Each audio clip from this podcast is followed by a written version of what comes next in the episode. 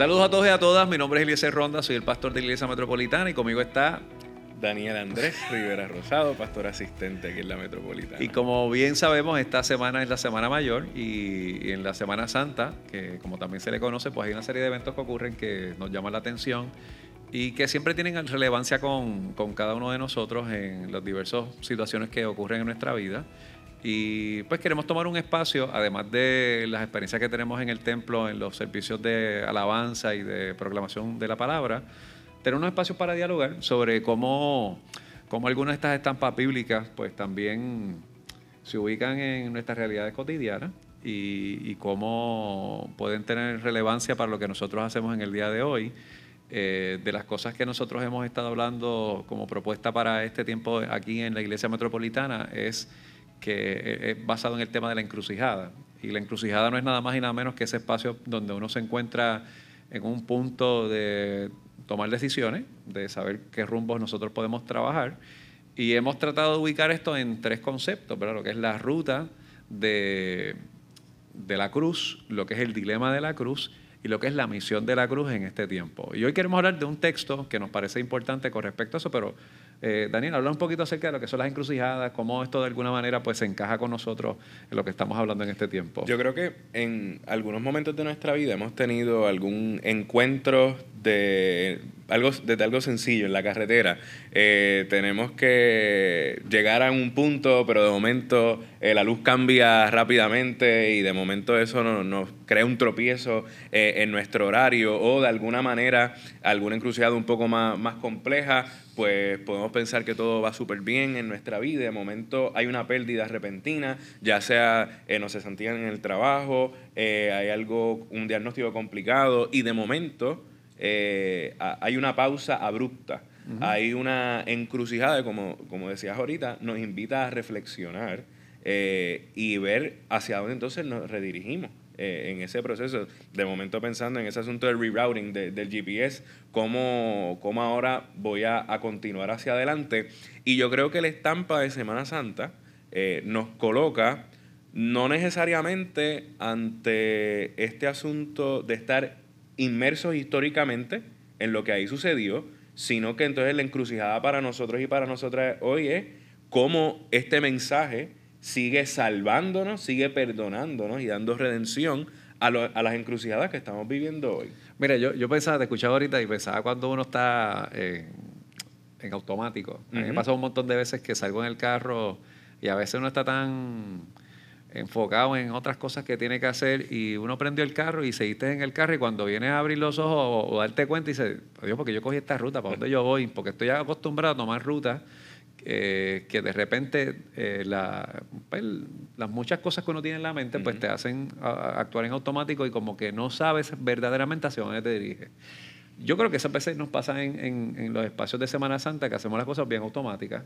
Hasta pensamos cuáles son los relatos bíblicos tradicionales que tienen que ver con, con, con la crucifixión, con eventos que ocurren allí, pero no nos detenemos claro. a pensar verdaderamente sobre ellos y cuál es la relevancia que tiene para nosotros y pensamos más allá en que, o que ese día pues es para reflexionar, para ir al templo, pero no cómo eso se ubica en una realidad de nuestra vida. Y creo que eh, el concepto de lo que estamos pensando con la encrucijada es, ok, detente, pero, pero piensa bien cuál es la ruta que quieres tomar uh -huh. eh, y hacia dónde Dios nos invita en, en, este tiempo, porque la realidad es que hay una invitación de Dios claro. siempre para todas estas cosas. Hay un texto eh, que me gustaría que hoy pensáramos, a todas las personas que nos están viendo, y, y, que nos pongamos en, en, en, primera persona. Yo creo claro. que una de las cosas bien buenas que uno puede hacer en, en, la lectura bíblica es que yo pienso que no hay tal cosa como que uno no es un personaje, uno es ese personaje y es el otro y es el claro. otro constantemente y, y, hay que vernos dónde nos ubicamos en todo eso. El, el relato de la mujer del vaso de alabastro, eh, para mí es un texto bíblico bien curioso, bien chévere, bien interesante porque nosotros lo encontramos en Marcos, en Mateo, en Juan, los tres lo presentan totalmente diferente, eh, pero hay un hecho común. Hay perfume, hay una casa, hay un grupo de personas reunidas, mayormente varones, eh, hay un cuestionamiento sobre lo que, hace, esta mujer y hay una respuesta de Jesús de lo que hace esta mujer. Entonces, pues yo pienso que de todas maneras, pues yo creo que todos somos o el hombre, los hombres que están en esa reunión, o somos la mujer que se acerca allí, eh, o somos los que cuestionamos lo que ella hace. Y, hoy nos, nos, toca pensar específicamente en, cómo nosotros respondemos a, a, esa realidad de quiénes somos nosotros en ese, en ese caso y cuál es la convocatoria, si podemos mirarlo desde ese punto de vista, cuál es el reclamo que nos hace el texto para, para nosotros saber quiénes somos y cómo nos, nos enfrentamos a, a este momento de, de, esta semana. Yo quisiera mirarlo, eh, Daniel, y, que tú puedas compartirnos también tus impresiones de, de, cómo lo presenta Marcos. Eh, porque Marcos básicamente eh, empieza a decir que que ya en efecto hay una trama de matar a Jesús, así que ya estamos, ya pasó la entrada de Jesús en el templo, ya se volcaron las mesas, ya hay un reclamo, ya entró a Jerusalén, eh, ya hubo una respuesta a la higuera que no estaba produciendo fruto. Eh, y ahora estamos entrando a Betania y lo curioso es que el texto dice que es ungido. Eh, hablamos un poquito de, porque me estabas hablando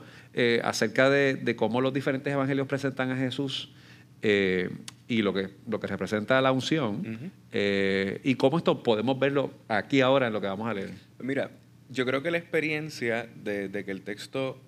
enfatiza que Jesús es ungido trabaja unos conceptos particulares sobre la esencia de lo que los evangelistas tratan. Pues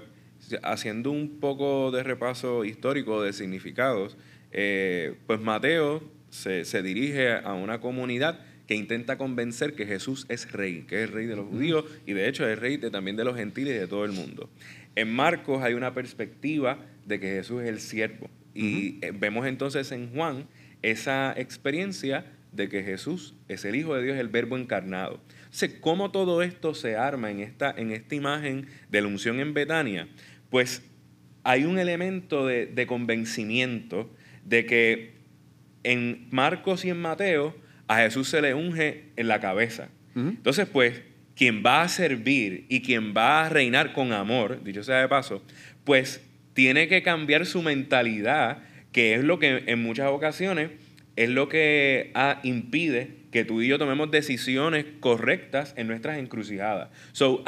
se comienza un proceso de cambiar nuestra mentalidad hacia lo que Jesús va a experimentar, porque a Jesús también le llegan las encrucijadas. Claro. Entonces, eso es una, eh, eh, una imagen extraordinaria de ayudarnos a ver que nuestro Dios no está distante de nuestras realidades de tomas de decisiones, sino que Él también. Entonces, ¿cómo en Juan se ungen sus pies? Entonces, ahí se ata este proceso de que Jesús es el verbo encarnado, pues por lo tanto es acción pues sus pies, haciendo alusión a, ese salmo, a esa experiencia de sabiduría, que hermosos son los pies de aquellos que anuncian la paz. Entonces, ¿cómo, ¿cómo, Jesús tiene que ser eh,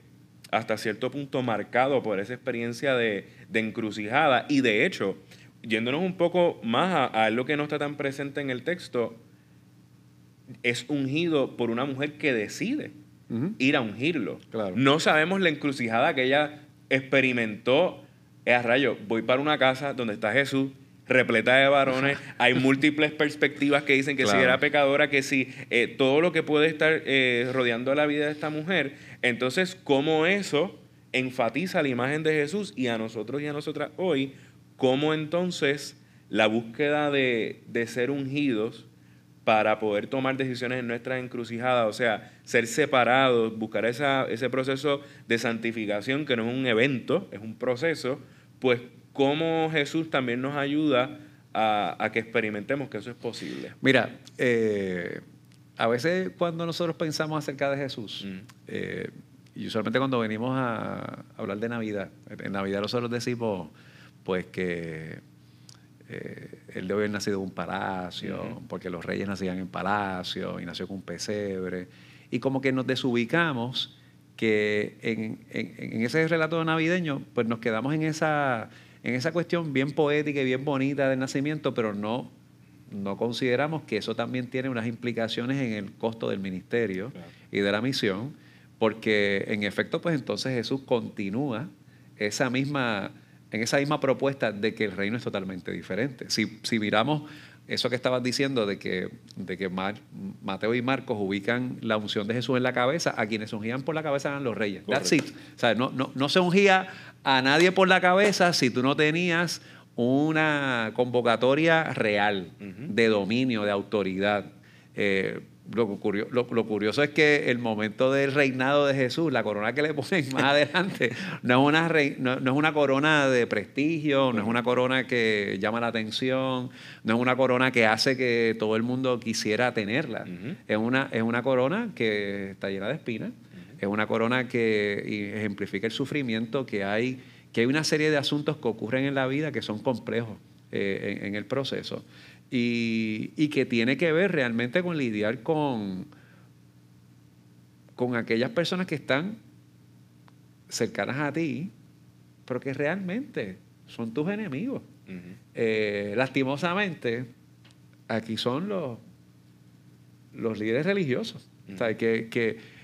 pudiera ser que nosotros hagamos ese juego en algún momento dado, no reconozcamos como esas personas que realmente quieren reconocer a Jesús como rey de sus vidas, que sencillamente no es como estamos acostumbrados, que están teniendo un momento de entrega, de devoción, de encuentro con Él, cuestionamos su experiencia de encuentro con Él y no solamente eso, sino que de alguna forma hasta decimos adiós. Si supiera lo que cuesta ese perfume, ¿verdad? Porque este texto lo que está diciendo que eso, según el, en el caso de, de Marcos, dice que ese frasco de alabastro contenía un perfume costoso, preparado con esencias de nardo, y, eso era el salario de un año. Sí, no era poca cosa. O sea, estamos hablando de que la, idea más sencilla, usted imagínese lo que usted se gana en el año, sea mucho para usted o sea poco, y que eso se vaya en un acto de un minuto, de, tu, de, derramar el, contenido de ese frasco. Y, y, eso definitivamente quiere decir, uno, dónde verdaderamente están nuestras prioridades, porque a veces nosotros entendemos que, que nuestra esencia de servicio y quién es Jesús para nosotros eh, tiene que ver con algo que única y exclusivamente eh, podemos nosotros dictaminar cómo tiene que usarse y no realmente cuál es la esencia del significado de lo que eso tiene, porque, no, porque queremos el reino de, de la corona vistosa, pero no del cuestionamiento del sufrimiento que es parte de esto. Y yo creo que en medio de ese proceso hay un, hay un cuidado que tenemos que tener como, iglesia, que para el ejercicio de la misión,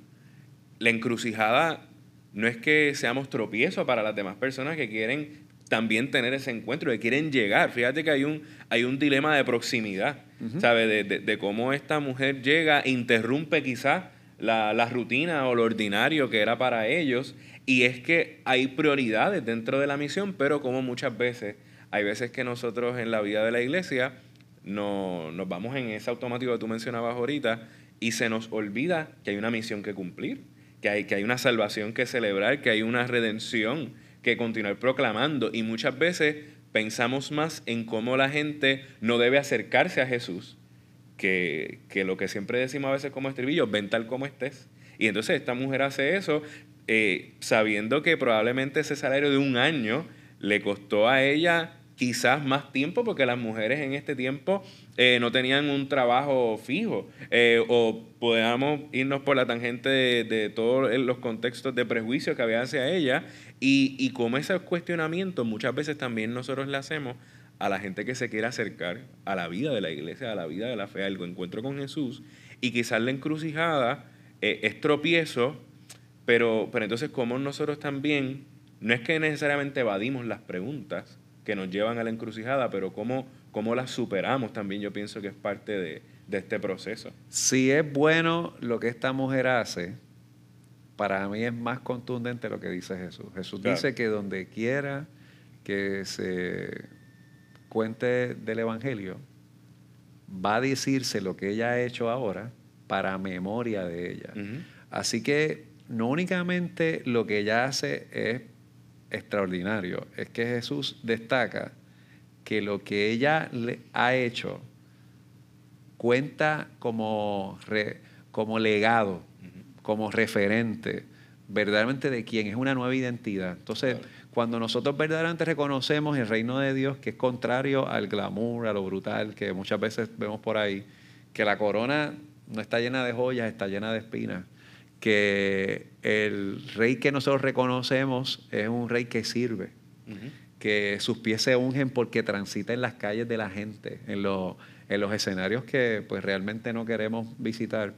Eh, y comprendemos esa dinámica del reino de Dios, pues mira, la memoria cambia,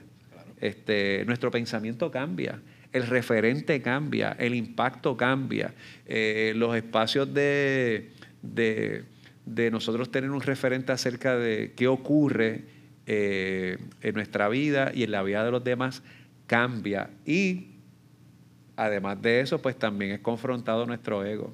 porque nos damos cuenta que hay veces que lo que nosotros pensamos de reino es como, como, dice, como dice Juan, cuando está Judas ahí preguntando, que dice que es el que pregunta, ah, pero este lo pudimos haber utilizado este dinero para los pobres, y el mismo texto dice, claro, él lo decía porque era ladrón. Eh, él no quería verdaderamente servir a los pobres, él quería servirse a sí mismo. Así que realmente cuando nosotros venimos ante el encuentro con Jesús o donde está el Señor, venimos para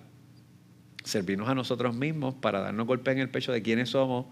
o para verdaderamente servir al Señor e ir hacia donde Él está en esta encrucijada. Y fíjate, el reto lo podemos ver bien espiritual y bien bonito y lo es. Pero fíjate el reto, si vemos las tres estampas de los evangelios, lo que es ungido en Jesús, su cabeza, ese asunto del cambio de, de la mente, pues yo creo que nos invita a ti y a mí en esta temporada a cambiar nuestros pensamientos frente a la encrucijada.